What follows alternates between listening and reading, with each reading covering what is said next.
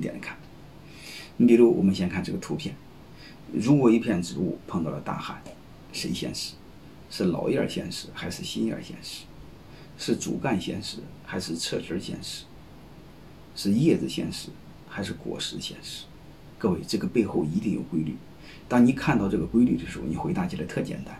你要是不知道这个规律的时候，你会懵。啊，老叶先死还是新叶先死？啊，一定是老叶先死。为什么是老叶先死？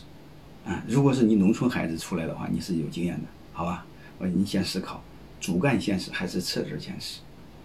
这个一定是侧枝先死，保留主干。你看仙人掌就好了。仙人掌就是干旱的时候，你看它没侧枝，只有主干。啊，你通过这个规律，肯定是一定是老叶先死，新叶，新叶再完死完之后，枝枝死完之后光留干。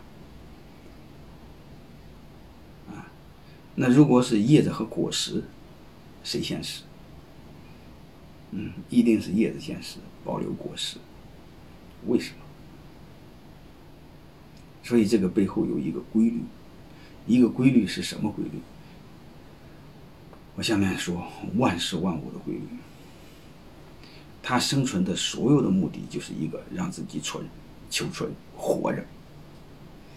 哎，哪个重要，它保留哪一个。你比如刚才谈到的老叶和新叶，在外界受到危险的时候，影响它生存的时候，先保留哪一个？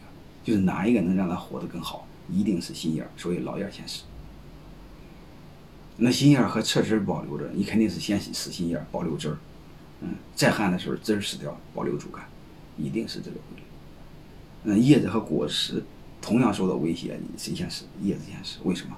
果实活着能保留下一代。啊，所以你会发现，它所有的动机，动物最底层的动机，刚才看的是表现形式，表现形式你会发现千奇百怪，它的动机简单，就一个求存。啊，如果求存，我们再开始。再继续演绎的话，我们会发现，如果这个动物，你会发现，老叶死死了，新叶也死了，保留侧枝活下来了。啊，如果再旱，全死了。啊，如果没旱，他就会考虑到开花结果。啊，你会发现，他第一先活着，能活着干什么？能活着，他就想更长久的活着，就是生殖。啊，如果这两个都能满足了。他可以会更好的活活着，叫枝繁叶茂。嗯，对人来说就是先活着，嗯，然后再生活，也是一样。嗯，你比如当我们很穷的时候，是不会有什么娱乐生活，嗯，生活的其他的娱乐精神追求，我们先吃饱饭。嗯，只要吃饱饭，你会发现我们本能的也会找媳妇，嗯，找媳妇干什么？呃，是这个繁殖下一代。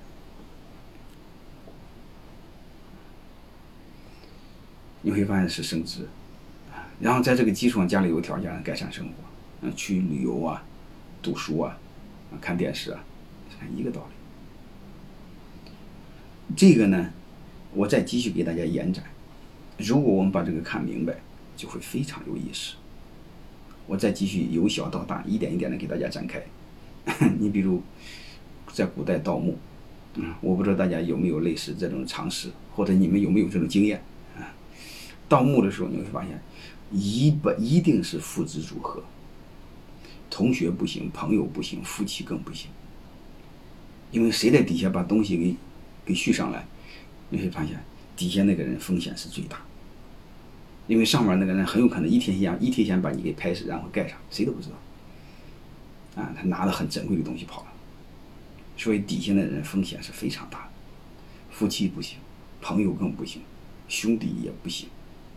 唯有谁行？唯有父子行，而且还得是儿子在底下，爹不能在底下。就是儿子会杀爹，但爹不会杀儿子。为什么？因为爹是为了他的基因的长存，他一定会保留他的儿子。啊，如果各位不信，你可以查查公主中中国古代盗墓的组合，你会发现这个底层和悟性和兽性是完全一样。然后这是小的，我们再继续看更大的，啊，加深大家的理解，好吧？我们再看做企业，嗯，做企业你会发现，我们太多的企业不大了解商业的本质，我们张嘴就喊做大做强，啊，特别是越草根出身的、越屌丝出身的老板，越喜欢做大做强。我一会儿讲，内在越脆弱、越不自信的人，越喜欢用外在的强大来表现自己。啊，真正强大的人，他从来不会这个张牙这什么张牙舞爪的，嗯，该揍你是一爪之地。嗯，自然界其实也是一样，强大的绝对不会张扬，啊，内心脆弱的才开始张扬。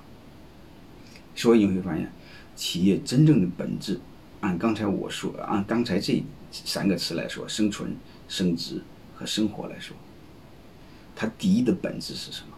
是活着，先活下来。第二个本质呢，是更久的活。第三本质。是更好的活，啊！但是你会发现，我们做企业给做颠倒了，做颠倒了什么？我们是先把它做大做强，我们忘了第一本质是活着，然后再就是更久的活着，这是我们的终极目的。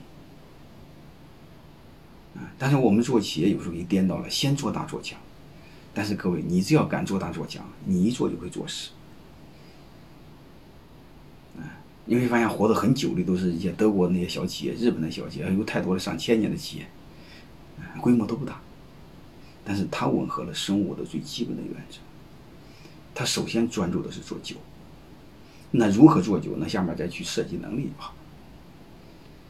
啊，你会如何做酒？你会发现，它背后的逻辑和生物生存的本能是完全一样，就是任何一个物物种能活到今天，它有一个独到的能力，而且其他物种是没有的。